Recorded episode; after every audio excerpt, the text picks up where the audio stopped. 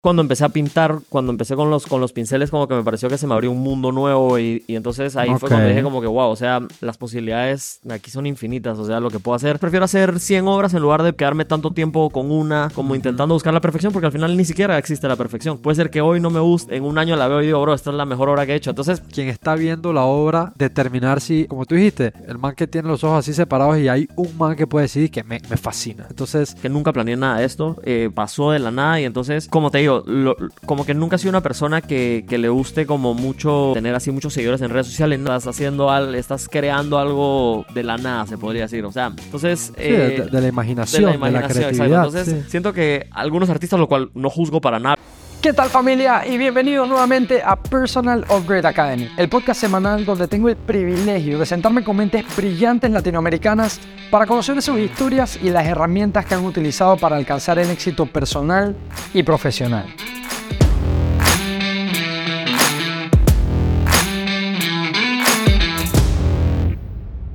Diego Vargas nació en Guatemala pero ha vivido más de 14 años en Panamá, experiencia la cual se puede ver reflejada en sus deslumbrantes obras de arte, donde plasma en parte la cultura panameña. A pesar de haberse graduado con estudios en Business Management, su verdadera pasión está en la pintura, donde en poco tiempo ha logrado gran notoriedad por su estilo que combina el realismo, el arte figurativo y abstracto. Al ser un artista autodidacta, no tiene muchas restricciones en cuanto a su técnica, por eso es que cada una de sus piezas es tan distinta a la anterior. Sus piezas han sido exhibidas en Latinoamérica y Europa, prometiendo un futuro artístico lleno de éxitos. Vamos a conocer más de su historia. Bienvenidos otra semana más a Personal Upgrade Academy. Un gusto tenerlos por acá. Si eres nuevo en este canal, en esta comunidad, bienvenido. Primero y más importante, pedirte si eres nuevo, recuerda suscribirte a los diferentes canales, a donde sea que hayas encontrado o visto parte de estos videos o de los clips que seguramente verás de este episodio. Dale like, suscríbete, comenta, esto es importante porque así como tú estás aprendiendo con estas conversaciones, más personas pueden llegar a aprender en nuestra comunidad de Latinoamérica si tú nos ayudas compartiendo este mensaje. Con eso dicho, y feliz y emocionado por este episodio, sé que vamos a hablar de un tema que llevo muy cercano a mi corazón, que es el arte, en, una, en un formato que realmente no es mi fortaleza, pero igual todo entra dentro de esta gran canasta del arte. Así que con eso dicho, Diego hermano, bienvenido, ¿cómo estás? Un gusto tenerte ¿Qué por acá en, el estudio, feliz Sí, sí. De, tener esta conversación. Y tengo una primera pregunta para arrancar. Eh, averiguando un poquito acerca de lo que te dedicas, viendo, viendo tu perfil, conociendo tu trabajo, vi algo que me llamó mucho la atención y quiero comenzar hablando de eso, que es que en el arte al que te dedicas, ¿verdad? Eres autodidacta, o así por lo menos comenzó tu camino en este arte. ¿De a dónde nacieron las ganas de agarrar esa primera brocha, ese primer eh, pincel, lienzo? ¿De a dónde vino eso? Bueno, la verdad es que eh, fue todo un proceso. Eh, yo en realidad estudié negocios en la universidad. La verdad es que no, no era algo que yo tuviese en mente eh, dedicarme a esto. Yo lo que sí tengo es que de mi familia, de, de parte de mi, de mi del lado paterno, eh, todos son muy artistas, muy artísticos en realidad. Ok. Entonces siempre como que tuve esa inclinación hacia el arte, como hacia el dibujo, también cierta facilidad dentro de todo, ¿no? Que también, que también me ayudó bastante. Pero nunca, nunca, la verdad es que nunca me enfoqué en eso ni nada por el estilo. Eh, dibujaba más que nada en los cuadernos, como doodles, así siempre estaba dibujando en las en clases. la mitad de las Ajá, en la mitad de las clases, un clásico a lo que les gusta. Ah, está- exacto, pero nada, nada serio, en realidad puros, puros caricaturas o dibujar a la gente, cosas así, pero, pero nada especial. Luego ya, eh, cuando me, fue que me gradué de la universidad, que el año que me gradué de la universidad, en diciembre me gradué y por ahí más o menos en diciembre, un día de- decidí comprar un canvas solo para ver qué tal pintaba así. La verdad es que las primeras pinturas me salieron bien feas, no te voy a negar, sí, salieron bien feas. Las tres hice tres pequeñitas, fatales. Pero me gustó el como... eh, cuando uno dibuja como que hay mucho detalle, hay mucho... mm, Es como más técnico, como que hay, hay, hay, hay más... Sí, es, es más, es más complejo el, el dibujo en sí, ¿no? Porque hay que utilizar más sombras, reflejos. Y, y siento que también es un poquito más difícil. Entonces cuando empecé a pintar, cuando empecé con los, con los pinceles, como que me pareció que se me abrió un mundo nuevo y, y entonces ahí fue cuando dije como que, wow, o sea, las posibilidades aquí son infinitas, o sea, lo que puedo hacer. Y también siempre me gustó bastante lo que era como los colores, el arte abstracto, todas estas cosas que más adelante, si quieren, les cuento el, el arte abstracto, la verdad es que no es mi fuerte, fuerte, me ha costado con eso, pero, mm, pero bueno, ahí fue que empecé a, a, a pintar y, y la verdad es que dentro de todo, como lo mío era el lápiz y lo mío era el dibujo, eh, la verdad es que siempre bueno, por lo menos al principio intenté como emular lo que era lápiz, ¿no? Que dibujaba mucho realismo, me gustaban mucho los rostros, eh, entonces a los animales también. Y entonces cuando empecé, empecé intentando como acercarme a eso, como a- acercarme al lápiz, solo que como tenía ya otros colores, como con la idea de poner otros detalles que con el lápiz no podía. Y eh, la verdad es que me gustó lo que estaba haciendo, pero como que siempre me incliné un poquito más hacia el arte abstracto, como que hacia, mm, hacia lo que es más colorido, como menos, menos como una fotografía, sino más, sí, como más artístico, si se puede decir. Al final no niego que un, un arte realista tiene un, o sea, requiere un talento impresionante y la gente que hace hiperrealismo y realismo, o sea, respeto muchísimo el trabajo, pero por lo menos de mi parte era algo que no me, como que me inclinaba más como hacer algo un poquito más abstracto. Y entonces, la verdad es que, si te soy honesto, al al sí me costó un poco como de construir mi arte hasta llegar a lo abstracto, porque lo abstracto lo que a mí me costaba era que, como es abstracto, entonces en realidad no hay, no hay como... Lineamiento, Sí, no hay, no hay- guía. exacto, no hay, no hay una guía, o sea, no es como, por ejemplo, que si yo está haciendo un rostro, ya está igual o parecido, pues ya ahí, ahí está. O si Ok. yo quiero hacer esta foto y aquí está, ahí está, ya. Ya la, ya, la, ya la plasmé aquí. Pero el arte abstracto sí me costó un poco más saber cómo, cuándo dejarlo, cuándo no poner un elemento nuevo. Como esa parte que pareciera que es al revés. O sea, que imagino que para algunas personas es al revés. Como que primero empiezan experimentando con colores y con arte abstracto y luego van haciendo algo más realista. A mí me, me costó y me sigue costando mucho lo que es el arte abstracto. En realidad hago una pieza abstracta y casi siempre le quiero poner otra cosa o hacer otra cosa encima y capas y capas y capas. Y al final no siempre es lo, lo ideal. Al final es subjetivo, ¿no? Pero, Claro. pero mm, yo a veces siento que me pasé de capas, tal vez, como que bueno, esta tal vez fue un poco extra. Ahora, eh, vamos a echar para atrás en esto, en esto que me has contado inicialmente para ir entendiendo y, y construyendo como un poco el panorama. Entonces, un buen diciembre, una buena tarde, un diciembre, tú dices, hey, ¿sabes qué? Voy a comprarme un lienzo y voy a pintar, ¿verdad? Ya se sabe y por lo que comentaste, si hay algo de arte alrededor de tu familia. Este arte que tú mencionas que estaba alrededor de tu familia es, eh, digamos que en, esa vertical de la pintura o, había música, había otro, otros estilos de arte o, o- qué tipo de arte es lo que viste o hay, digamos, en tu familia como para entender. Eh, siempre fue eh, eh, pintura. Ok, Eso fue. eh. Dibujaban un poco, pero más que nada pintura. Mi abuela inclusive era profesora de pintura. Que ah, wow. Cabe destacar que creo que nunca recibí una clase con ella, ahorita que lo pienso, tal vez. Y sí, creo que no.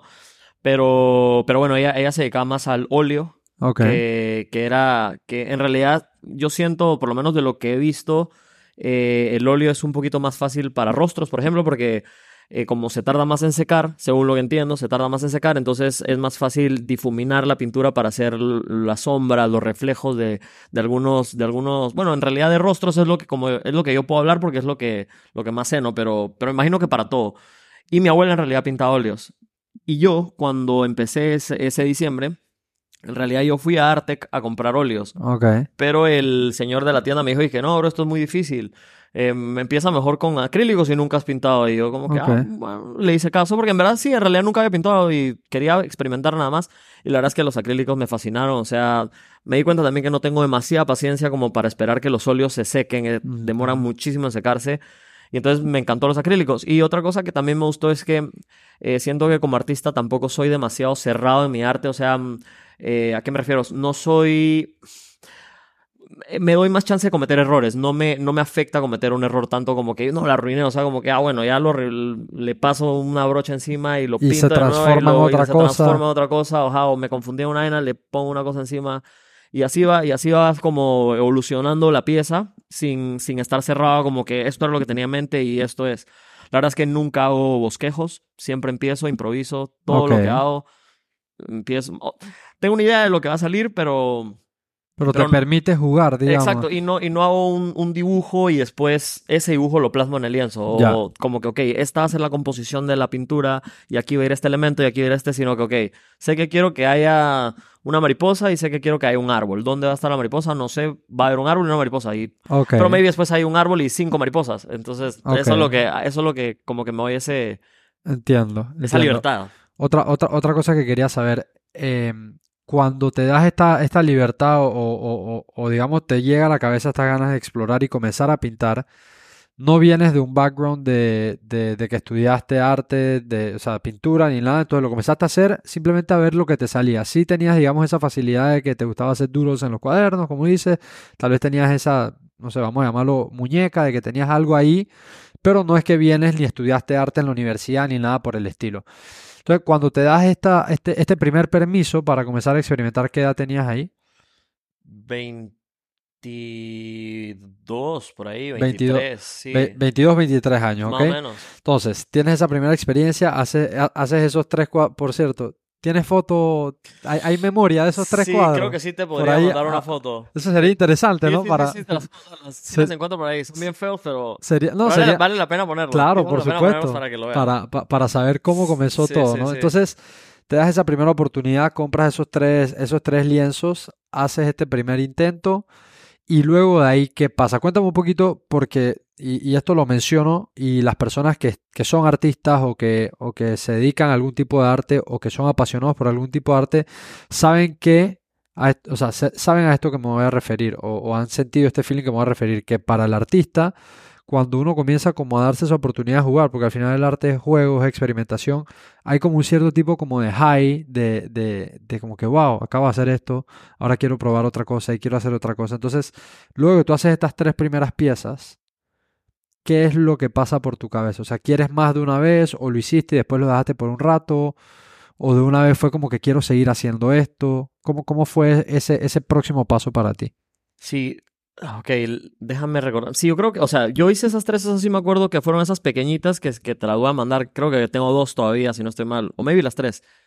Eh, y luego, tal vez hice una, una extra por ahí como a los tres meses. Ok, Siendo como, y, lo que sí, lo que sí recuerdo claramente es que siempre busqué hacer cosas más grandes. Eso sí fue algo que desde el De una principio, vez. del- desde el principio que hice esas, esas, porque las tres primeras que hice eran así pequeñitas, como así las pequeñitas. Y, y lo, y sí me recuerdo que la siguiente que hice sí era el doble.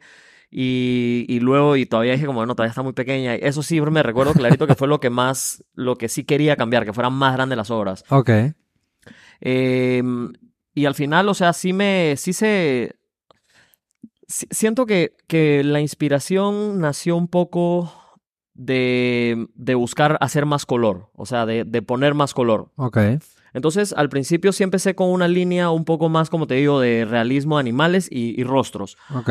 pero me, como que me, me faltaba la inspiración para, para, para cada paso de la obra, como que decía, ok, ok, quiero hacer más o menos lo que te decía hace un rato, como quiero hacer un elefante, entonces hacía el elefante, pero siempre sentía como que el elefante era muy solo el elefante, como que siempre quise hacer algo al que tuviera un fondo diferente o, o siempre me gustó mucho la abstracción geométrica, que tuviera una geometría o que el elefante estuviera partido a la mitad y tuviera, no, cosas así, por ejemplo. Ok, O, entonces, como que me fui por esa línea, pero me costaba mucho eh, llegar a, a terminar las piezas. Me, me demoraba mucho en terminar las piezas. O sea, ibas haciendo así por partes. O sea, Sí. te inspirabas un rato, después. Sí, y me, y me demoraba mucho, meses inclusive, en terminar una pieza. Entonces, como que...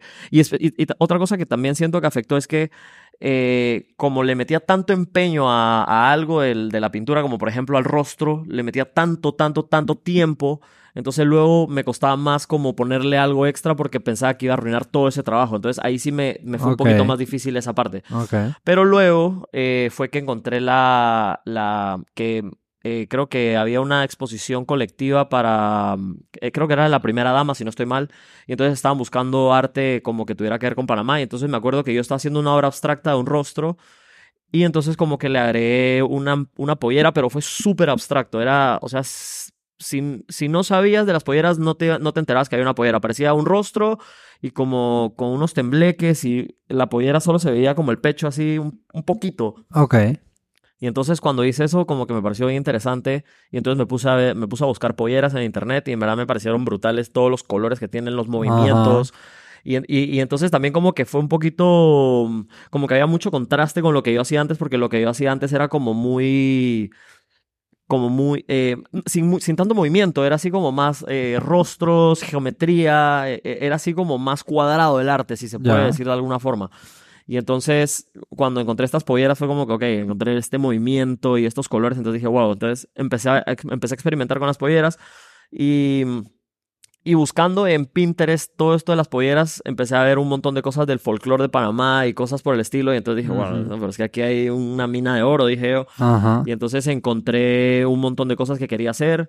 Y buscando eso, entonces después, después como que ya me, me- como que me abrí más a la idea de que, bueno, en realidad, si, si estoy aquí en Panamá y hay tanto, o sea, tanto arte en todos lados, ¿por qué no explotar eso? Y, y- y en realidad creo que es algo positivo, ¿no? Que, que la gente tenga algo de Panamá en su casa, por ejemplo. 100%. Siento también que si, si el arte, eh, si mi arte se va para otros países, que, que en otros países hay arte de, de- de Panamá, de lo que hay en. Panamá, del folclore, de la flora, de la fauna. Y entonces empecé a experimentar por esa línea. Y la verdad es que eso fue lo que hizo toda la diferencia para mí como artista. La realidad es que eso fue lo que me dejó volverme artista, en realidad. ahí es donde sientes que viste el cambio en tus obras. Cuando comenzaste a jugar con estos elementos, que en este caso son representados por, por digamos, la, la cultura panameña, la comenzaste a, a plasmar, digamos, en, en las obras. Y eso a la vez, por lo que estás comentando, te hizo salirte o irte poco a poco alejando de eso un poco más cuadriculado, que dices, Sí, o, más, o más tradicional. Otra cosa que, otra cosa que quiero entender es que obviamente el, el arte, y como bien lo dijiste, y es así, es subjetivo y creo que en, casi que todas sus variantes siempre tiene un compuesto fuerte de subjetividad, porque tanto, o sea, a ver, vamos a poner un ejemplo, en la música, claro, tú, tú sabes cuando un instrumento suena bien o suena mal, sin embargo, cuando ya llegas a un cierto punto de que sabes tocar el instrumento, hay estilos de música que le gustan a uno y estilos de música que le gustan a otro, y eso ya es meramente subjetivo. Los dos son buenos estilos y los dos saben tocar el piano o la guitarra, pero este gusta, el otro dice no me gusta del todo, eso ya es bien subjetivo. Y lo mismo, obviamente, aplica para el arte. Entonces, a la hora de, de entender de que el arte es subjetivo, quiero saber si en algún momento te ha pasado, cuando comenzaste, sabes, a comenzar a, a darle una obra y a darle otra obra y darle otra obra, que te encontraste viendo un trabajo que habías hecho, que te esforzaste por hacerlo y que decías como que "Mm, no me gusta a ti a nivel personal. O sea, encontraste o en algún momento te ha pasado en tu desarrollo como artista de que a pesar de que le pusiste el esfuerzo, no, no, no, no conectas con la obra que acabas de hacer.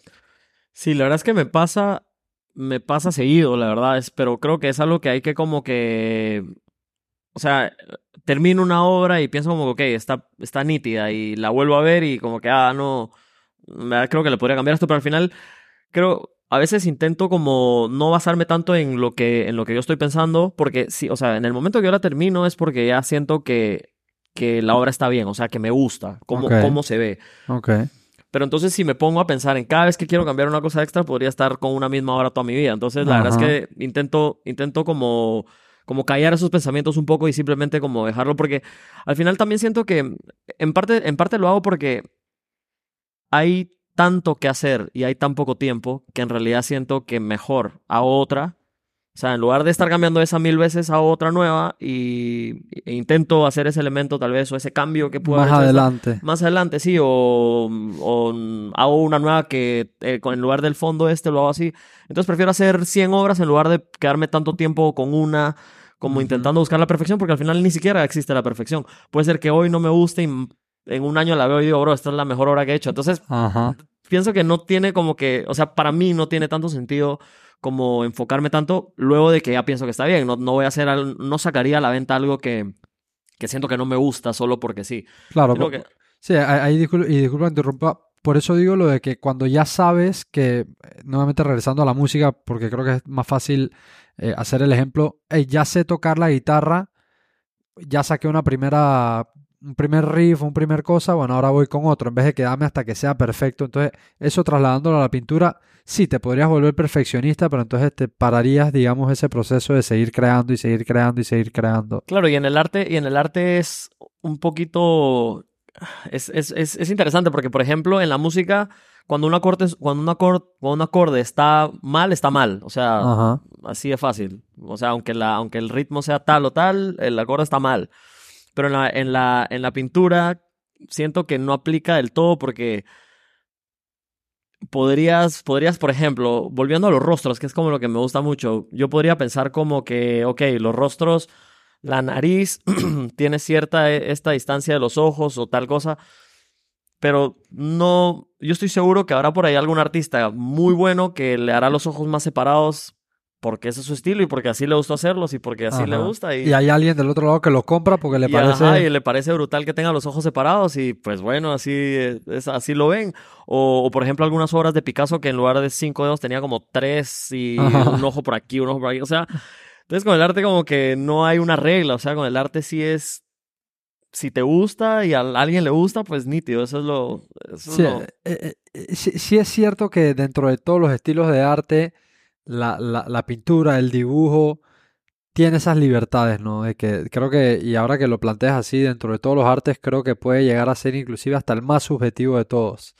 Hay, hay una historia muy, muy graciosa que en un, seminario que yo fui a dar en Estados Unidos, eh, Tony Robbins, no sé si lo conoces, él estaba echando, él estaba contando una historia de un amigo de él y mostró la foto, un cuadro de un artista que se llama Rothko, creo que se llama.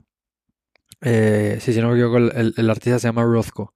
Y es un cuadro que literalmente es un cuadro todo rojo, pero tiene como un cuadrito así como perfecto, o sea, bien cuadriculado así, dentro de la pintura que no está pintado de rojo. Entonces el cuadro es como todo rojo y tiene como un cuadrito que se quedó sin pintar, digamos. Y el cuadro se vendió por millones de dólares. Y entonces e- este tipo echaba el cuento de que eh, su amigo lo, lo había invitado a este chalet que tiene en las montañas, en un lugar donde se esquía en Estados Unidos, y tenía el centro de la casa, la pieza era ese cuadro. Y le dijo, "Ay, no puedes creer, le compré este cuadro este man, no sé qué cosa, está increíble. El man como que lo vio y dije, "Eh, bueno, o sea, está interesante, es rojo y queda un cuadrito. Y que, sí, está, ah, está bonito. Y que no, que pagué un par de millones de dólares por ese man. Y dije, ¿qué? No te lo puedo creer. Me hubieras dicho yo lo pinto y dejo un cuadro vacío. O sea, entonces como que tiene esa particularidad que está en el ojo de quien está viendo la obra determinar si, como tú dijiste, el man que tiene los ojos así separados y hay un man que puede decir que me, me fascina. Entonces, como que tiene esa, tiene esa particularidad que es súper subjetivo y eso a la vez también creo que es bueno para el artista porque te permite explorar muchas obras, algunas que hay gente que las va a percibir como que buenísimas y que le encantan y otras que tal vez no, pero siempre tal vez hay alguien del otro lado que las, que las recibe así. Sí, totalmente. Al final es el que lo, el que, al que le gusta y lo quiere en su casa, pues, pues si le gusta, está bien la obra. Yo la Claro. verdad es que he visto algunas obras que me parecen, o sea, con todo respeto a las obras, hay algunas que me han parecido, o sea, como que digo, o sea, ¿qué es esto? Pero, o sea, la verdad, pero, pero digo, al final tampoco, tampoco lo juzgo porque al final no sé si el- realmente el artista está en un proceso como el mío que el, el artista tal sabía hacer hiperrealismo, pero dijo como, no, esto no me gusta porque le falta como que sea más artístico y entonces esta pieza la voy a hacer moviéndome o saltando, todo eso, como que hay muchos aspectos del arte que, por ejemplo, hoy en día hay un artista que se llama Calen Shop, no sé si tal vez lo has visto, que hace que hace con pintura con movimiento. Ah, con los tanques. Ajá, con los tanques. He visto, increíble, una Ajá, locura. Ajá, exacto. Entonces la gente como que lo critica mucho que es fake art porque, porque pareciera que cualquiera lo puede hacer. O sea, tú cuelgas un tanque y en realidad sí, cualquiera que cuelgue ese tanque, pero la cosa es cómo llegó El, a, a colgar ese tanque así, cómo llegó a hacer, a poner, a que se le ocurriera poner una, él creo que usa una, mm, eh, ¿cómo? El, la cadena de bicicleta. ajá. Y entonces, creo que esa fue- así fue la primera. Y entonces lo amarró como a una, a una cosa que da vueltas. Y entonces ponía el canvas y el canvas daba vueltas mientras el, mientras el tanque iba en él. Entonces, entonces, o sea, como que al final, hoy en día, pues sí, si ya viste cómo lo hizo, probablemente lo puede hacer. Igual que el cuadro ese que, que, que compró. de- el de ajá, Rothko, sí. ajá, exacto. Pareciera Pero rojo. después de, que, después de que ya lo viste. Pero la cosa es ahora que tú digas como, ok, esta es mi idea, mi idea es, por ejemplo, yo, yo personalmente nunca podría sacar, a la- a- ahorita en, el- en, la, en la etapa en la que estoy, no podría sacar a la venta una pintura como esa. Porque simplemente no me sentiría cómodo. Ok. Porque siento como, ok, ¿qué- ¿cómo voy a sacar esto a la venta? Sin embargo, tal vez él, con su recorrido, con la manera en la que pensaba, con, con la historia que tenía, él dijo, no, aquí está perfecta, ya no la voy a tocar. Entonces, tiene, cierta, tiene cierto valor que él lo haya sacado así. No, no, no, no digo que todos, que todo el arte que se ve simple tiene que tener ese valor, o porque, porque sí, me imagino que en algunos casos sí no vale lo que dicen que vale. Claro. digo yo. Sí, pero al final, al final, al final eh, eh, por ser tan subjetivo, el arte tiene el valor de lo que está la persona del otro lado. Ajá, del que- el, que pone la- el que pone el precio y el que lo paga. O sea, y el que ya- lo paga, exactamente. Eh, eh, En ese libre mercado del arte y, y en la apreciación que hay del arte por lo subjetivo que es, hay esa posibilidad. Te quería preguntar también, eh, que esto va hilado a lo que dije al principio. Al tú no tener, digamos, una formación académica en, en- pintura o- o en este arte, no fuiste a la universidad para esto y etcétera, y comenzaste a explorar por tu, por tu cuenta, ¿cuáles han sido los lugares, si es que ha existido en tu proceso, donde has aprendido partes teóricas de? Porque me imagino que sí hay, si bien es cierto el arte abstracto puede ser abstracto, pero me imagino que hay ciertas técnicas, herramientas, formatos en los que se pintan, no sé cómo se mezclan las pinturas. Yo desconozco de este, de, este mundo en específico de- del arte y de la pintura etcétera. Pero ¿has tenido algún tipo de, de, no sé, mentores, formaciones que lo has hecho o has sido full, full, full experimental o has, o has combinado ambas? Ok, la verdad es que cierta, cierta parte de, del, del arte que hago creo que sí era por, por lo que yo traía. Las, o sea, bueno, sí de, de pequeño sí recibí un par de clases de dibujo, creo que, no sé, algunas, unas 10 clases tal vez de dibujo, una cosa por el estilo. Eso sumado a, a que lo traía en la sangre, creo que, por ejemplo, sí me dan cierta facilidad a ver, por ejemplo, en dónde van las sombras de, de, de tal figura, en dónde van los reflejos, las proporciones, este tipo de cosas que sí me facilitan realmente poder pintar. Que creo que si alguien no tiene eso, sí le sería más complicado, porque entonces sería como, ok, si, si el sol está aquí y hace la sombra para este lado, ya, ya o sea, la, la pieza, a pesar de que como, como es subjetivo, igual puede, puede, quedar, puede quedar así, o sea, no está bien. O sea, si el sol está aquí, la sombra tiene que estar para este lado. Pero mientras uno, a veces cuando uno está pintando y cosas, no, no se fija en esos detalles o, o bueno. Entonces, en ese, en ese aspecto creo que sí, sí tenía esa facilidad. Eh, por el otro lado, así de clases como tal de pintura no he, no he recibido, ha sido todo, ha sido todo por medio de la práctica. Experimental, así. Experimental, ajá. Eh, y la verdad es que he estado dudando si quiero recibir clases o no, porque siento que el hecho de que no tenga formación y que no tenga una técnica como tal definida me da como un poquito más libertad. Entonces, Ok. eh, a ok. veces, por ejemplo, tal vez si, esto no lo sé, tampoco estoy seguro, ¿no? Pero tal vez si recibiera clase de que, eh, si quieres hacer un árbol es con este pincel. Pero ahorita Ajá. yo mm, busco y encuentro cualquiera y con ese lo hago. con Entonces, ese vas. a veces pinto con los dedos, a veces pinto con, con lo que es con lo que encuentre por ahí. O sea, entonces eso, eso me gusta en realidad. No sé, tal vez, o sea, o sea, siempre hay espacio para mejorar, ¿no? Entonces, tampoco quiero cerrarme a que nunca voy a recibir clases porque tal vez en algún momento sí me gustaría, pero por el momento siento que con lo que estoy haciendo y como me gusta, como que también otra cosa es que al principio me, me enfoqué, antes de, antes de pasar a esta serie de Panamá es Arte, como que me estaba, estaba en- enfocándome mucho en encontrar una, una, como una, un signature, ¿sabes? Como, como esa gente que cuando tú ves una pintura, esa es... Tiene su marca. Ajá, esa es su marca. Esa es, eh, que tú la ves, por ejemplo, tú ves un Picasso y y no, sabes. no todos, porque hay algunos que probablemente no, pero muchos de los Picassos, tú sabes como, ok, este, este es un Picasso. Entonces, entonces yo estaba como que muy ansioso por encontrar ese signature, lo- eh, como encontrar algo que me definiera a mí como artista.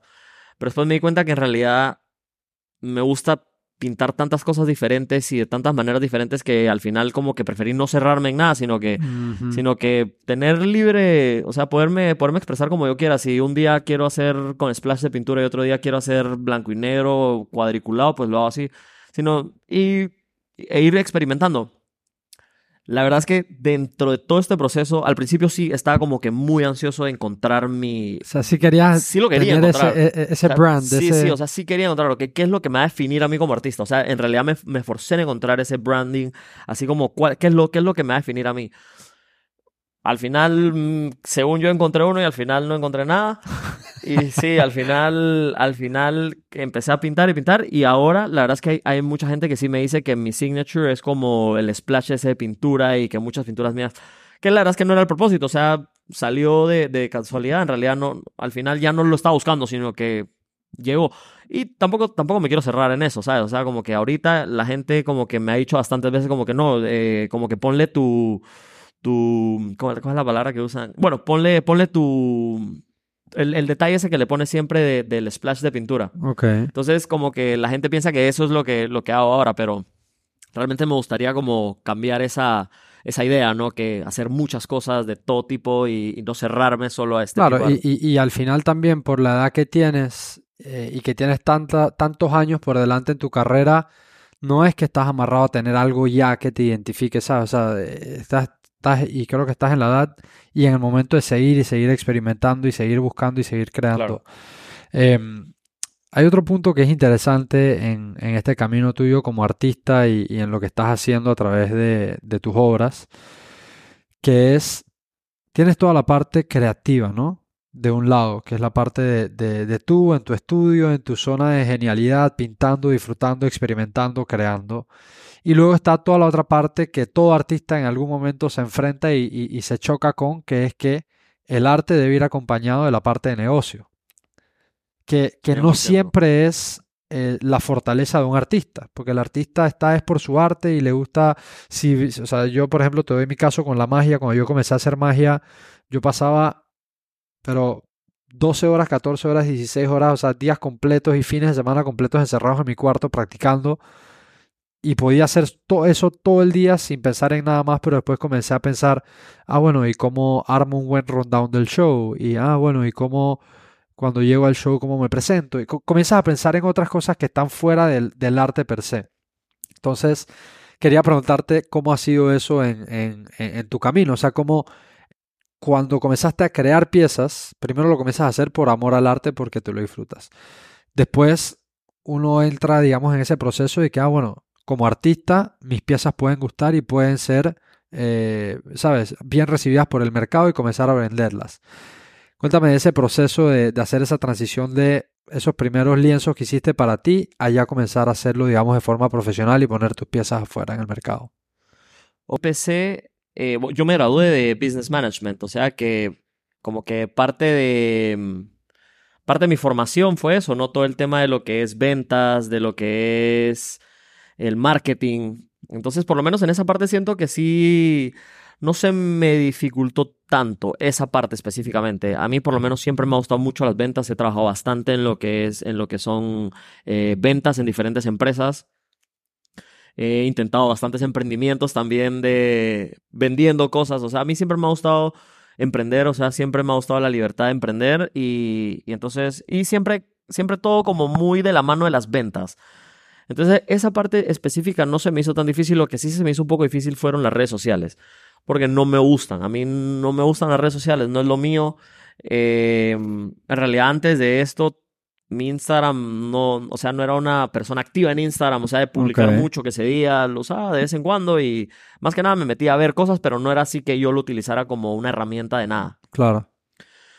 Pero luego sí me di cuenta, o sea, ya hoy en día veo que Instagram es una herramienta increíble, o sea, es un o sea, canal, es- es increíble. una plataforma donde, sabes, creas tus audiencias, es un canal de venta, todo, todo está Sí, ahí. no, y es muy completo. O sea, para- por lo menos para un artista es, es- está súper bien. Y, y, y la verdad es que es una facilidad muy grande comparándolo a años atrás cuando los artistas, o sea, era mucho más difícil. abrir- Tenías que armar una exhibición siempre para... Siempre armar exhibiciones, tener, trabajar con una galería si se podía, porque ya eran las galerías en las que tenían los contactos. Eh, trabajar también con curadores, que ellos eran los que armaban la exposición. No digo que hoy en día no, uno no pueda trabajar, por supuesto que, que te facilitan también mucho la existencia. Todos ellos tienen, eh, o sea, ayudan mucho porque, porque tienen, o sea, tienen ya mucha experiencia, ¿no? Entonces a un artista lo pueden ayudar muchísimo las galerías y los curadores. Aparte saben mucho del tema Ajá. pero, pero como un extra, ahora las, las redes sociales funcionan demasiado para los artistas, o sea, porque uno aquí uno puede tener casi una, ex- una exposición en Instagram, 100%. sí, o sea, y uno le llega a miles de personas en un, con un video, con una foto, lo que sea, entonces la verdad es que mm, a mí eso, es- esa parte fue la que me costó como adaptarme, siento que todavía no estoy adaptado al 100%, si te soy honesto, sí siento que todavía me falta como, como hacerme la idea de, de, de, de meterme al 100% en las redes sociales. Todavía estoy un poco...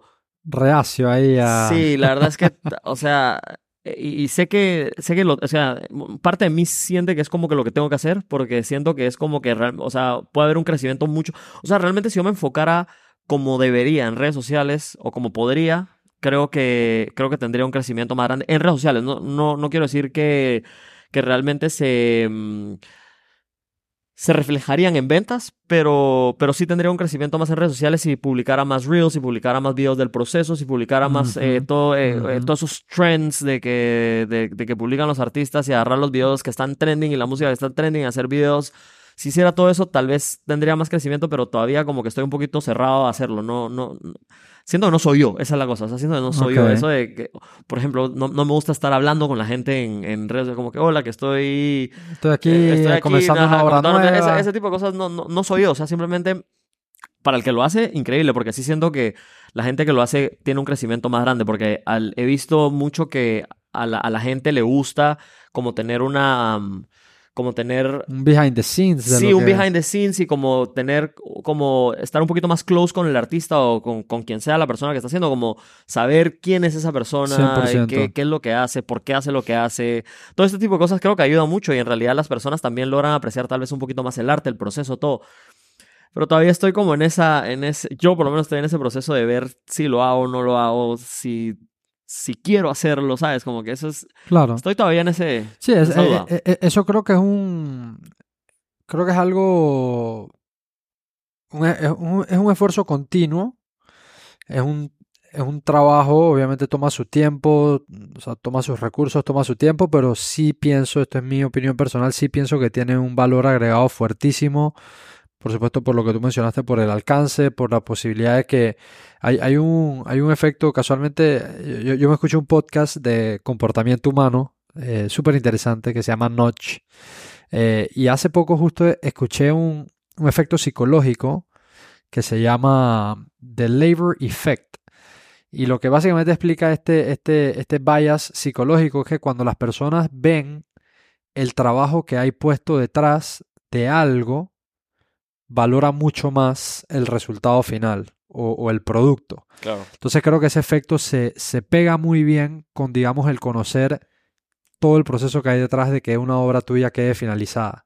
Claro. Si yo te veo cuántos días te tomó, la cantidad de pinceles y pinturas que usas, ta, ta, ta, o sea, todo esto puede resaltar aún más el valor eh, de una obra, de un producto, etcétera, ¿no? Y, y ellos en este, en este estudio de, de The Labor Effect usan muchos, muchos ejemplos y estudios que se han hecho en universidades acerca de este efecto, pero, pero va por ahí ligado. Creo que esa conexión de la gente escuchándote, viéndote y conociéndote más como persona, conociendo tu proceso creativo, etcétera, eh, aporta un valor a la percepción de las personas y a las personas percibir un mayor valor, obviamente están más dispuestas a, a comprar una obra, a pagar más por ellas, etcétera. Eh, y, so- y sobre el tema de, de lo que hacen las redes sociales y lo que mencionaste, los curadores, de las exhibiciones y demás, sé que no hace mucho estuviste participando de, de una exhibición. Eh, cuéntame esa experiencia, qué tal, cuántas obras llevaste, cuál era el propósito de esta exhibición, participaste con otros artistas, cómo es eso como para entender yo que desconozco la industria y las personas que están escuchando, eh, qué pasa en una exhibición, o sea, cómo es la dinámica, van muchos artistas, va un solo artista, qué, qué, qué, qué es lo que pasa. Pero solo, perdón, ¿cuál exhibición específicamente? ¿La de Barcelona? Correcto. Ah, ok, ok, ok, sí. Eh, bueno, ahí era, eh, me contactó una galería que quería que llevara una pieza. Ok. Eh, era una exposición colectiva, habían un montón de artistas, en realidad había, mm, había talento para botar al aire, era increíble. Y fui, la verdad es que cuando, cuando fui, fui con la idea de... O sea, mi idea cuando fui para allá era llevar como el arte y, y aprovechar a, a ver qué, qué galerías podía encontrar por ahí Ok. para tal Hacer vez contacto. hacer contactos, exacto. Eh, en realidad ya desde que me fui para allá ya tenía algunos contactos de algunas personas, de algunas galerías en las que podía trabajar. Eh, y, el- y la verdad es que esa era la idea. Y fui como queriendo llevar mi arte a Europa. Ok. Ya estando ahí, la verdad es que me di cuenta que no era lo que quería. O sea, al final de cuentas me di cuenta que, valga la redundancia, que lo, lo que quería era traer, o sea, en lugar de llevar mi arte a Europa, prefería traer el arte a Europa a Panamá. Me parecía que podía ser más beneficioso, o sea, para lo que yo estoy buscando. Entonces, para, para, que, para que me puedas entender un poco, tengo que retroceder un poco, bastante en realidad. a mí siempre me ha apasionado mucho el arte. O sea, la verdad es que a mí siempre me ha apasionado mucho el arte de- en todas sus formas. O sea, la magia, la poesía, el baile, el canto, el rap. O sea, a mí el arte de verdad me apasiona. Yo cuando estaba, cuando me gradué de la universidad también, o sea, paralelamente mientras estaba haciendo estas, estas pinturas y todo esto, eh, pero que lo hacía así muy por hobby, muy pocas al año, siempre me interesó la parte de promover el arte.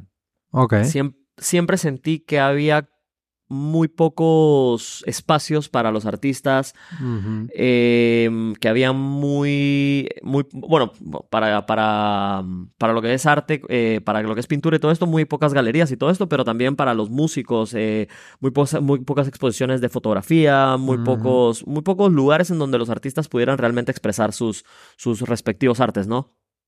Entonces, cuando estaba, eh, cuando me gradué la universidad, estaba trabajando en ventas y paralelamente, eh, cuando tenía tiempo, hacía unos eventos que se llamaban Perception Experience. Yo, tú fuiste el primero. Sí, Ajá. sí, sí. Exacto. Entonces, eh, que eran como eh, muestras de arte, como experiencias multisensoriales. Esa es la palabra que me gustaba utilizar a mí. Eh, que, que hubiesen como música por acá, eh, arte por Gente allá, pintando gente acá. pintando en vivo. Y luego en los siguientes Perceptions eh, también introducimos poesía, pero que- que, fotografía. fotografía. Y, y lo que quería era que fueran como ciertos eventos que no se basaran en, lo, en la fiesta en sí, sino más que nada como en el arte. Que si te- así ya viéndolo en retrospectiva, fallamos un poco en ese sentido porque sí se empezó a ir mucho hacia el lado de la fiesta. Entonces era como una fiesta con arte. Y al Claro. final no era, no, era, no era el propósito, ¿no? El propósito era que fuera el arte el main focus y que la gente no fuera a tomar ni nada por el estilo, que si querías te tomabas un traguito, pero no fuera como la idea, ¿no? Ujú. Obviamente también eso pasó porque pusimos open bar al principio, Claro. pero, pero bueno, eso era como para jalar a la gente para que nos conocieran, ¿no? Pero luego al final sí como que se empezó a ir por ese lado, entonces lo pausamos y igual yo sigo con la idea de retomarlo en algún momento, siempre con la idea de, de que el, el arte sea el, el- el foco, ¿no? Entonces yo como que siempre, siempre me gustó mucho esto de promover el arte, de, de hacer cosas en Panamá. Y entonces cuando, cuando empecé a pintar, sentí que o sea, la verdad es que el, tuvo un crecimiento muy rápido en redes sociales, mucho más de lo que esperaba, mucho más de lo que tenía planeado. O sea, la verdad es que nunca planeé nada de esto. eh, pasó de la nada y entonces, como te digo, como que nunca he sido una persona que, le guste como mucho eh, este tema de tener así muchos seguidores en redes sociales, nada por el estilo. La verdad es que no era, no era, como, no era como parte de lo que yo quería hacer. Pero era una oportunidad que tampoco podía dejar pasar, ¿no? Era una Claro. oportunidad que si, si, la, si se estaba moviendo, pues tenía que aprovechar este movimiento. No solo porque estaba vendiendo, claro, sino que también porque sentí que si en algún momento me logro posicionar como, como un artista a nivel nacional que tenga un renombre, realmente un renombre, creo que podría ayudar a muchos otros artistas que están, 100%. que están saliendo, de- que están empezando. Sí, tu, tu plataforma se volvería la plataforma de otros artistas. Exacto, y entonces eso sumado a que siempre me ha gustado la parte de hacer eventos y la parte de, de hacer como exposiciones y eventos multisensoriales, tal vez de alguna manera en, al- en algún momento podría hacer, por ejemplo, yo una, una exposición en colaboración con el artista tal de Chiriquí de 17 años, que es un crack, porque hay, o sea, hay, hay demasiado talento, simplemente falta esa, Los espacios. los espacios, sí, y, y también siento lo que tú mencionabas, que hay muchos artistas que, que, se, que se enfocan solo en el arte como, como en, en el arte per se y no, y no, y no, y no ven o, o no, o no quieren en realidad, porque también no solo es que no lo vean, hay gente que simplemente no O quiere. sea, hay artistas que lo que les gusta es, es su pintar, arte. ajá. Que, que para eso son muy buenas las galerías y, lo, y, y todo esto porque Ujú. ellos te ayudan con todo, en realidad. Ellos Claro. te ayudan con el transporte, con las ventas, con el marketing.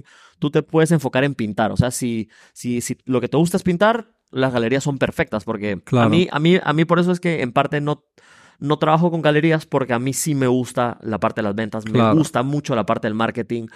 Por eso es que tampoco he podido tercerizar el tema de los videos ni nada de esto, porque también soy mucho que todo lo quiero hacer yo, que en algún momento va a tener que, eso va a En tener que cambiar. Claro, para, para seguir escalando Para en seguir algún creciendo hay que va a tener que cambiar, pero por el momento es que todo lo quiero hacer yo, todo. Entonces, eso, eso afecta un poquito en el sentido del crecimiento, pero bueno.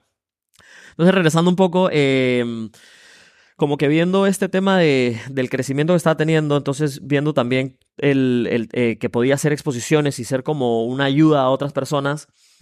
Entonces, como que ya tenía esa idea desde antes, pero no la había relacionado a traer arte a Panamá. Entonces yo fui a, a una exposición ahí en, en- en la, la exposición de Barcelona, se llamaba la Feria Internacional de Arte Barcelona, una cosa, por- una cosa así. Y entonces cuando llegué dije como que, ah, ok, está súper cool, eh, estaba viendo cómo, eh, si regresaba el próximo año con más horas. Ok. Pero después pensé, ok, si literalmente esto, ¿por qué no se puede convertir en la Feria Internacional de Arte Panamá? O sea, ¿cuál, ¿cuál es la diferencia? Simplemente que la hicieron allá.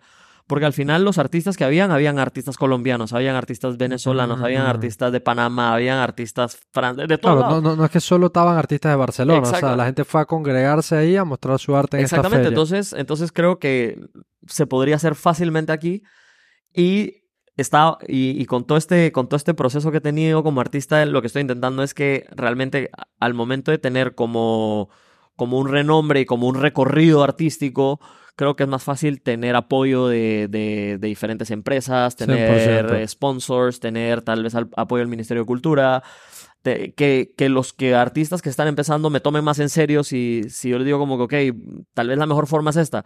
Porque si, si todos estamos empezando, pues como que no hay alguien que, pero si, si yo tengo más recorrido que, que quisiera, o sea, no digo ya, pero en algún momento sería la idea, ¿no? Como que, ok, o, o, o por, o por lo menos también en la parte de las ventas, no es lo mismo que alguien que no está vendiendo le diga a otro cómo vender que alguien que se está 100%. vendiendo. 100%. Entonces, por eso es que me he enfocado en, en, en, en esta parte, ¿no? Porque realmente sí creo que, que haber estudiado negocios me ayudó mucho en, en, 100%. en la parte, en la parte de, de las ventas del... Bueno, el- y no solo el haber estudiado, sino también haber trabajado en ventas. Entonces, creo que sí tengo cosas que aportar a, a otros artistas Ujú. y, y, y por eso quisiera tener como ese, ese respaldo de, bueno, en este caso es el Instagram, pero quisiera más allá todo el recorrido y todo esto, ¿no? Como que la gente me pueda tomar como, ok, sí, sí se está moviendo su arte, entonces sí podríamos escucharlo, este, Claro, y- este consejo, ¿no? Digo, son consejos al final, nada más. y, y escuchar en base a experiencia, porque como tú dices, ya lo ya has caminado por ahí. Hay, hay, hay una filosofía que a mí me- casualmente ayer compartí un video de esto, que esta frase me, me encanta y cuando la escuché me hizo clic inmediatamente, que dice lo siguiente, que uno está mejor capacitado para ayudar a la persona que en algún momento tú fuiste. Entonces, con tu recorrido y esto que tú estás contando, tú estás mejor capacitado para ayudar al Diego de los 22 años cuando tengas 27, digamos. En ese gap ahí de 5 años, si hay alguien que está en ese gap, tú puedes levantar la mano y puedes decir, yo te puedo ayudar, porque ya yo pasé por ahí, ¿sabes? Claro, Y asimismo, en, en realidad esto aplica para todo el mundo. Si yo estoy en el peldaño cero y con esfuerzo, sacrificio, educación, mis ganas de seguir aprendiendo, rodeándome de mentores, yendo a conferencias, está, está aprendiendo, llego al peldaño 1 y después al 2 y después al 3 y después al 4 y ahorita estoy parado en el peldaño 4. Cualquier persona que esté en el 0, en el 1, en el 2 o en el 3, yo te puedo ayudar a dar los próximos pasos, ¿me entiendes? claro. Tal vez no sabré decirte cómo llego del 4 al 8 porque no lo he descubierto, pero del 1 al 4 yo te puedo ayudar, Claro. ¿sabes? Entonces creo que eh, eh, esa, esa visión que tienes de ayudar desde la experiencia tiene un valor incalculable y hay muchas personas allá afuera que quieren escuchar eso, que quieren ver eso eh, y que le ayudarías a ahorrarse mucho dinero, mucho tiempo, muchos recursos, como sea que lo quieras ver, al extenderle esa, e- esa mano a las personas. De hecho, ahí, ahí, ahí nada más te lo dejo y a las personas que estén escuchando y viendo esto, si disfrutan del arte, hay un episodio que yo grabé cuando comencé este podcast. Eso habrá sido episodio 20 y algo. Ahorita estamos en el 135, es este contigo. eh, con Jaco García. No sé si has escuchado de él. Sí, Bueno, Jaco es curador de arte latinoamericano, es- especialista en arte latinoamericano. Te recomiendo que escuches ese episodio si no lo has escuchado. lo voy a escuchar. Eh, es tremenda historia. Y él hablaba mucho de eso, de que, de que él siente en su perspectiva, así como tú bien lo dijiste con el ejemplo, digamos, del pelado de Chiriquí. No sé si eso lo pusiste por algo puntual o lo usaste como ejemplo hipotético, pero él lo que comentaba es que él ha visto a través de sus años como curador de arte latinoamericano que hay muchísimo talento, pero que no se le da el spotlight necesario para que la gente sepa que hay ese talento aquí.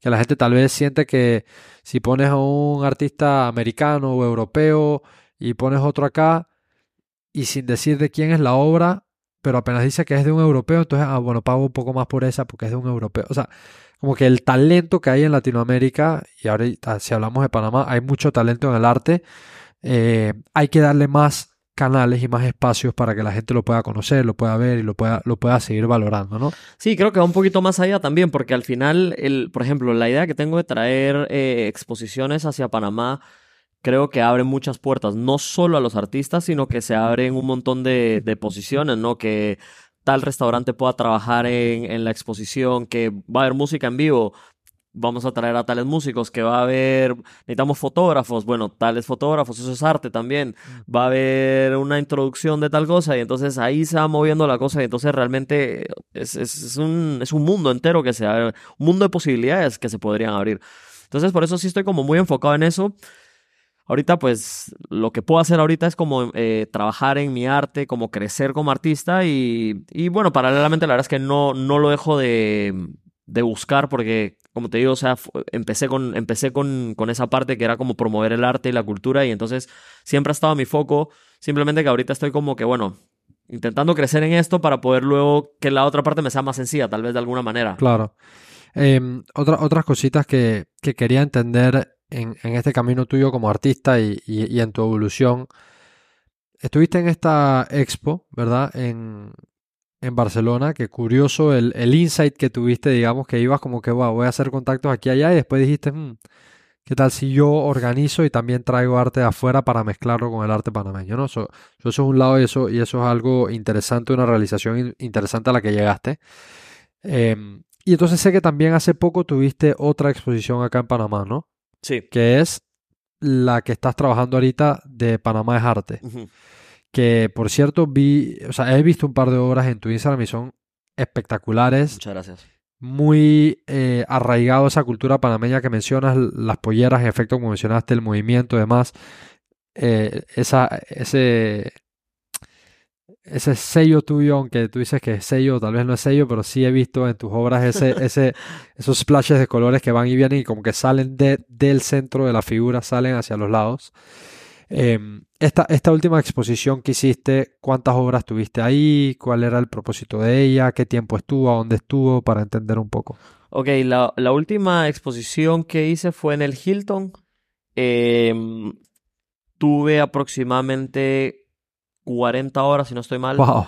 Sí, que es, que es otra cosa que, que, intento hacer con mis exposiciones, que sean así como, no sé, yo sentía a veces cuando iba a exposiciones que había muy poquitas horas, entonces como que uno llegaba, veía, daba una vuelta, 15 minutos y, y como que ya se acababa. A mí como que me gusta que sea toda una experiencia, o sea, la verdad es que la palabra experiencia me encanta porque sí me gusta que las cosas sean como que uno llega y y entonces están las obras y a tal momento empieza, vamos a, por ejemplo, en la última exposición esta que, que mencionas, que fue Panamá Arte Volumen 2, eh, yo llevé una obra para que la gente pudiera pintar, eh, estaba como dividida en espacios okay. para que la gente pudiera pintar eh, con diferentes colores y que al final saliera la obra.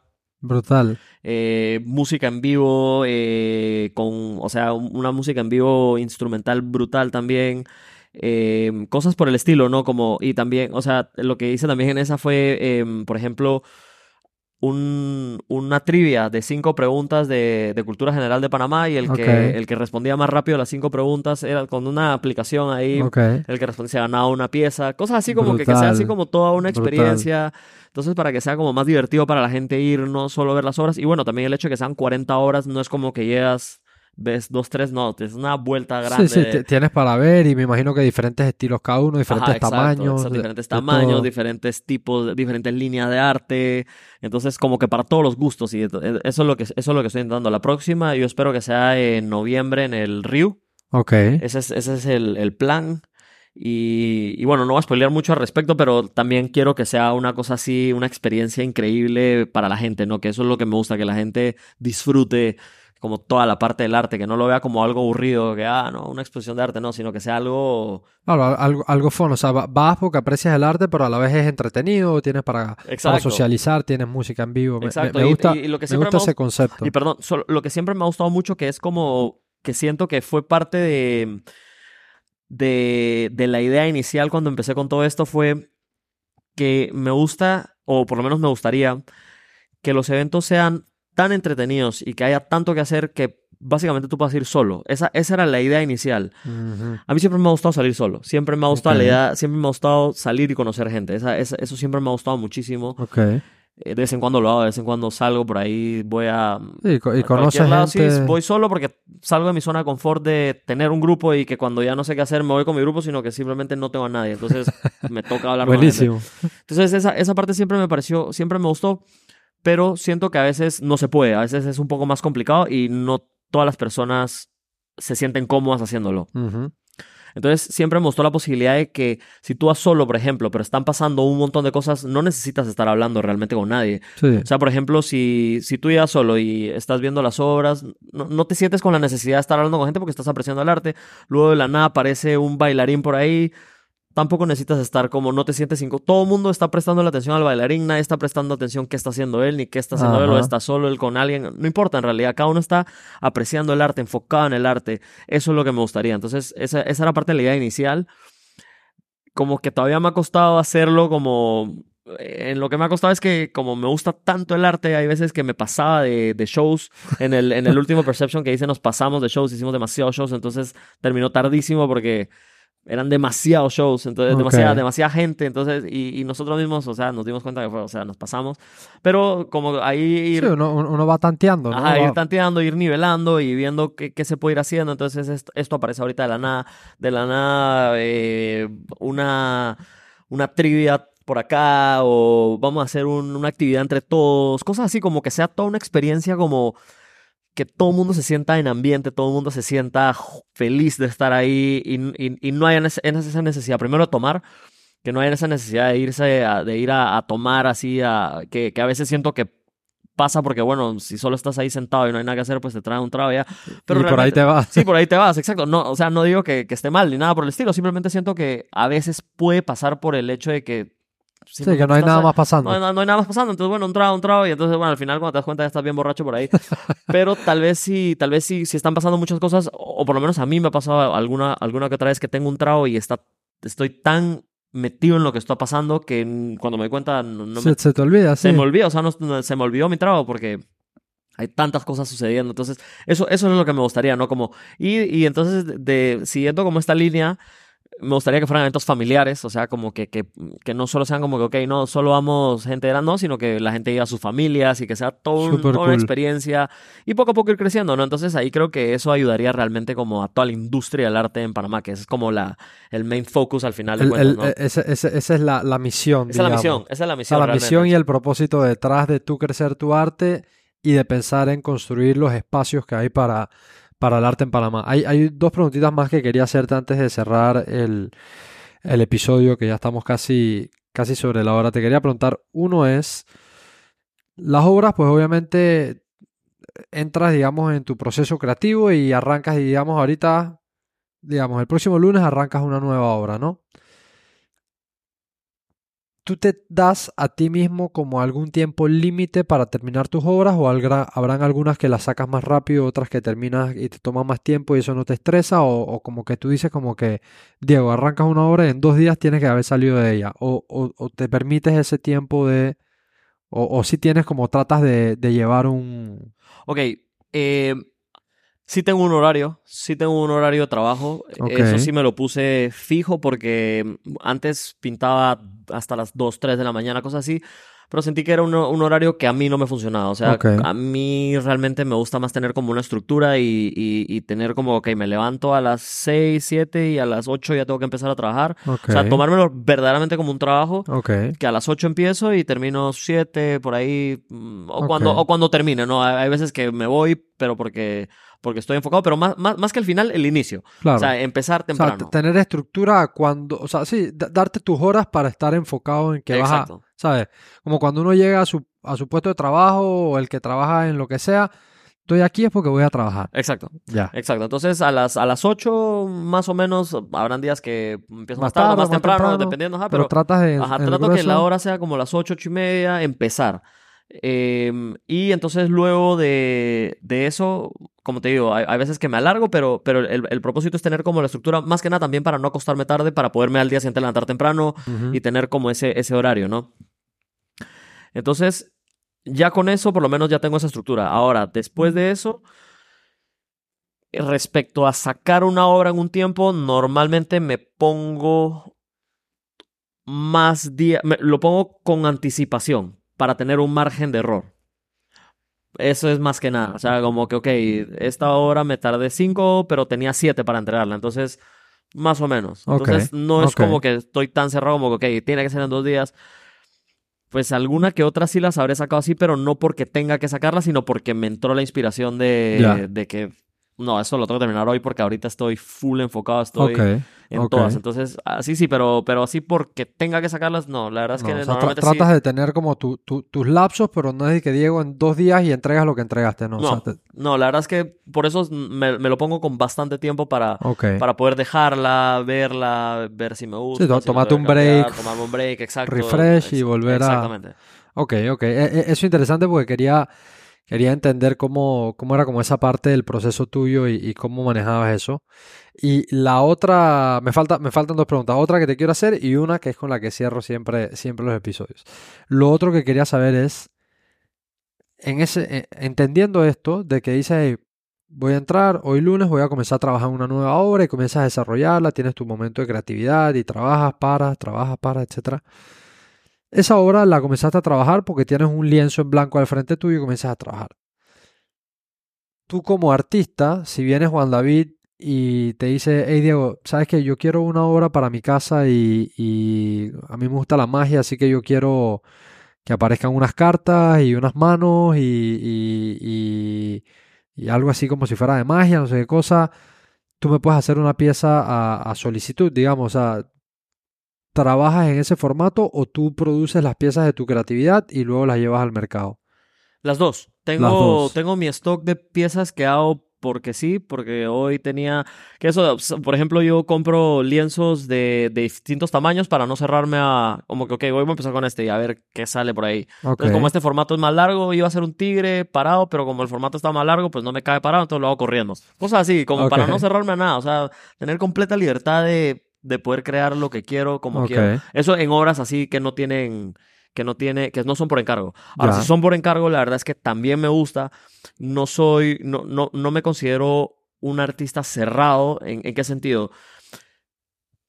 Siento que, o sea, el arte es como lo que la obra que estás haciendo es como como tu proyecto, ¿no? Como como tu hijo, así que estás haciendo algo, estás creando algo de la nada, se podría decir. O sea.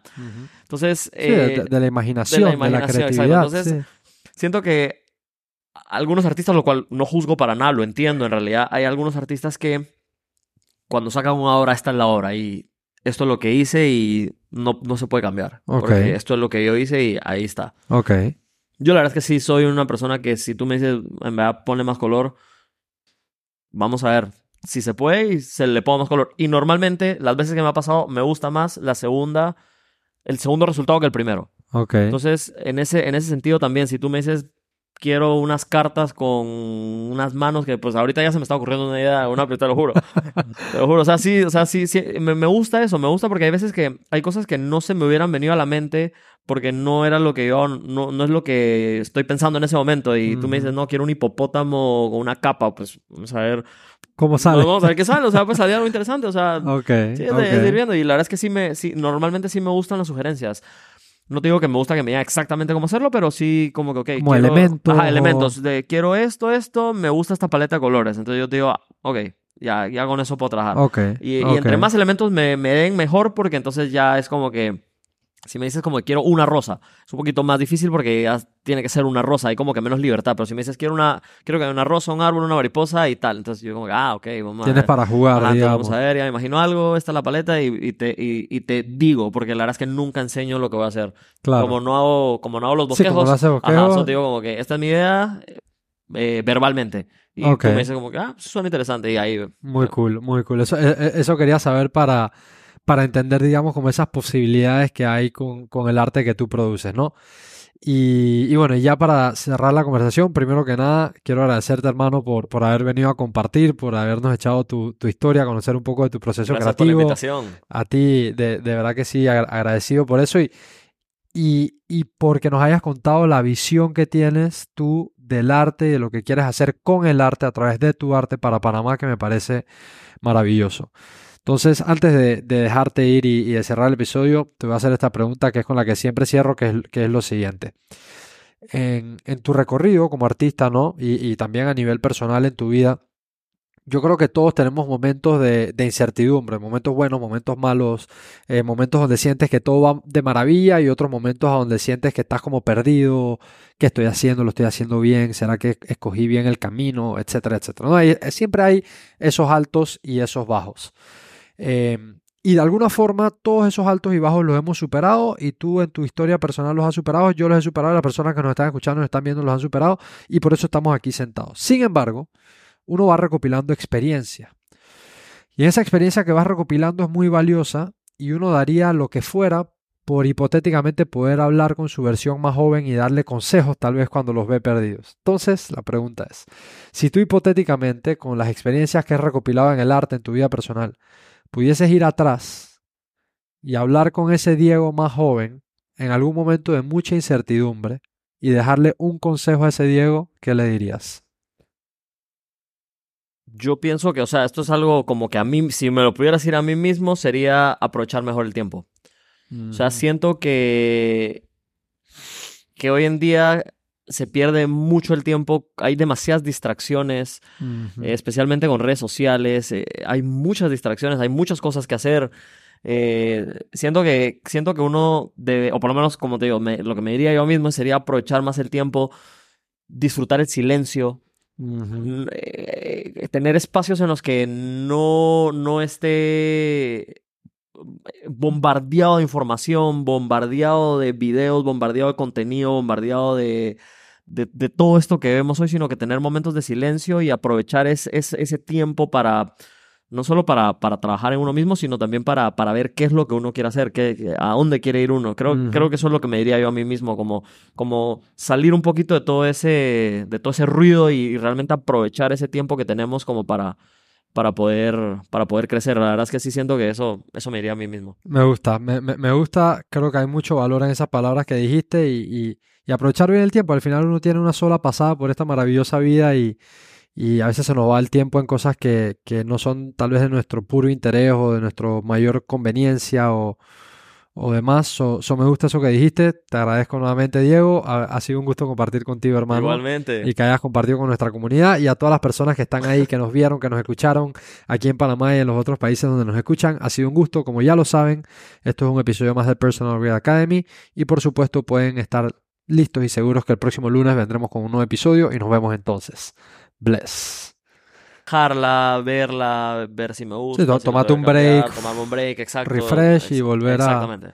Ok, ok. E- e- Eso es interesante porque quería, quería entender cómo, cómo era como esa parte del proceso tuyo y, y cómo manejabas eso. Y la otra, me falta, me faltan dos preguntas. Otra que te quiero hacer y una que es con la que cierro siempre, siempre los episodios. Lo otro que quería saber es, eh, entendiendo esto, de que dices, "Hey, voy a entrar hoy lunes, voy a comenzar a trabajar una nueva obra y comienzas a desarrollarla, tienes tu momento de creatividad y trabajas para, trabajas para, etcétera. Esa obra la comenzaste a trabajar porque tienes un lienzo en blanco al frente tuyo y comienzas a trabajar. Tú como artista, si vienes Juan David y te dice, hey Diego, sabes que yo quiero una obra para mi casa y, y a mí me gusta la magia, así que yo quiero que aparezcan unas cartas y unas manos y, y, y- y algo así como si fuera de magia, no sé qué cosa. Tú me puedes hacer una pieza a, a solicitud, digamos, o sea, ¿trabajas en ese formato o tú produces las piezas de tu creatividad y luego las llevas al mercado?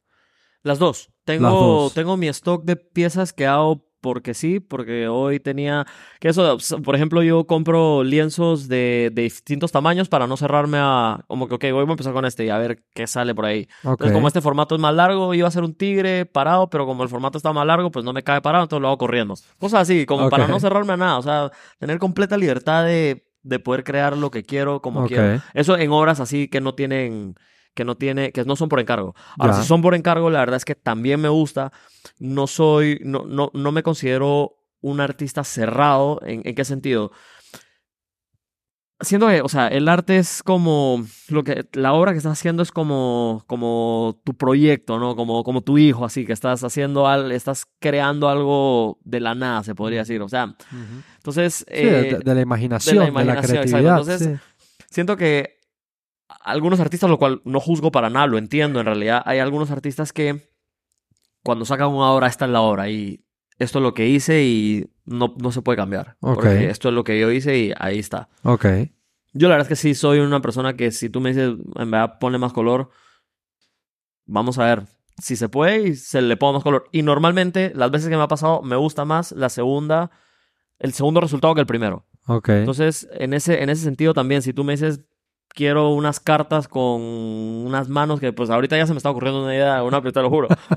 te lo juro, o sea, sí, o sea, sí, sí, me, me gusta eso, me gusta porque hay veces que hay cosas que no se me hubieran venido a la mente porque no era lo que yo, no, no es lo que estoy pensando en ese momento y tú me dices, no, quiero un hipopótamo con una capa, pues vamos a ver, ¿Cómo sale? vamos a ver qué sale, o sea, pues salía algo interesante, o sea, Ok. Sí, es es ir viendo. Y la verdad es que sí me, sí, normalmente sí me gustan las sugerencias. No te digo que me gusta que me diga exactamente cómo hacerlo, pero sí como que, ok. Como quiero- elementos Ajá, elementos. De quiero esto, esto, me gusta esta paleta de colores. Entonces yo te digo, ah, ok, ya, ya con eso puedo trabajar. Ok. Y, y entre más elementos me, me den mejor, porque entonces ya es como que. Si me dices como que quiero una rosa, es un poquito más difícil porque ya tiene que ser una rosa, hay como que menos libertad. Pero si me dices quiero una, quiero que haya una rosa, un árbol, una mariposa y tal, entonces yo como que, ah, ok, vamos a Tienes ver. para jugar, Ajá, vamos a ver, ya me imagino algo, esta es la paleta y, y te, y, y te digo, porque la verdad es que nunca enseño lo que voy a hacer. Claro. Como no hago, como no hago los Sí, bosquejos, como no haces ajá, bosquejos. solo te digo como que esta es mi idea eh, eh, verbalmente. Y Ok. tú me dices como que, ah, suena interesante y ahí... Muy cool, muy cool. Eso, e- e- eso quería saber para, para entender, digamos, como esas posibilidades que hay con, con el arte que tú produces, ¿no? Y, y bueno, ya para cerrar la conversación, primero que nada, quiero agradecerte, hermano, por, por haber venido a compartir, por habernos echado tu, tu historia, conocer un poco de tu proceso Gracias por la invitación. A ti, de, de verdad que sí, agra- agradecido por eso y, y, y porque nos hayas contado la visión que tienes tú del arte y de lo que quieres hacer con el arte a través de tu arte para Panamá, que me parece maravilloso. Entonces, antes de, de dejarte ir y, de cerrar el episodio, te voy a hacer esta pregunta que es con la que siempre cierro, que es, que es lo siguiente. En, en tu recorrido como artista, ¿no? Y, también a nivel personal en tu vida, yo creo que todos tenemos momentos de, incertidumbre, momentos buenos, momentos malos, eh, momentos donde sientes que todo va de maravilla y otros momentos donde sientes que estás como perdido, qué estoy haciendo, lo estoy haciendo bien, será que escogí bien el camino, etcétera, etcétera. ¿no? Hay- siempre hay esos altos y esos bajos. Eh, y de alguna forma todos esos altos y bajos los hemos superado y tú en tu historia personal los has superado, yo los he superado, las personas que nos están escuchando, nos están viendo los han superado y por eso estamos aquí sentados. Sin embargo, uno va recopilando experiencia. Y esa experiencia que vas recopilando es muy valiosa y uno daría lo que fuera por hipotéticamente poder hablar con su versión más joven y darle consejos tal vez cuando los ve perdidos. Entonces, la pregunta es, si tú hipotéticamente con las experiencias que has recopilado en el arte, en tu vida personal, pudieses ir atrás y hablar con ese Diego más joven en algún momento de mucha incertidumbre y dejarle un consejo a ese Diego, ¿qué le dirías? Yo pienso que, o sea, esto es algo como que a mí, si me lo pudiera decir a mí mismo, sería aprovechar mejor el tiempo. O sea, siento que, que hoy en día se pierde mucho el tiempo, hay demasiadas distracciones, eh, especialmente con redes sociales, eh, hay muchas distracciones, hay muchas cosas que hacer.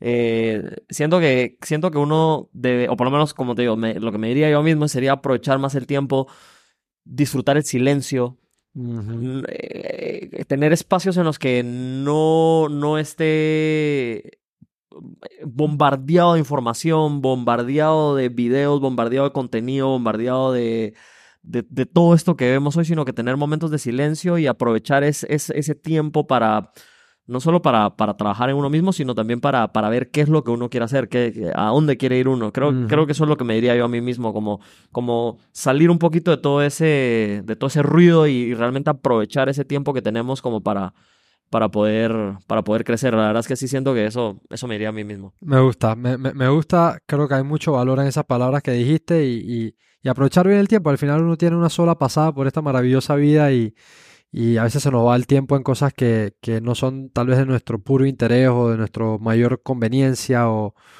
o demás. So, so me gusta eso que dijiste. Te agradezco nuevamente, Diego. Ha, ha sido un gusto compartir contigo, hermano. Igualmente. y que hayas compartido con nuestra comunidad y a todas las personas que están ahí, que nos vieron, que nos escucharon aquí en Panamá y en los otros países donde nos escuchan. Ha sido un gusto, como ya lo saben, esto es un episodio más de Personal Brand Academy y por supuesto pueden estar listos y seguros que el próximo lunes vendremos con un nuevo episodio y nos vemos entonces. Bless.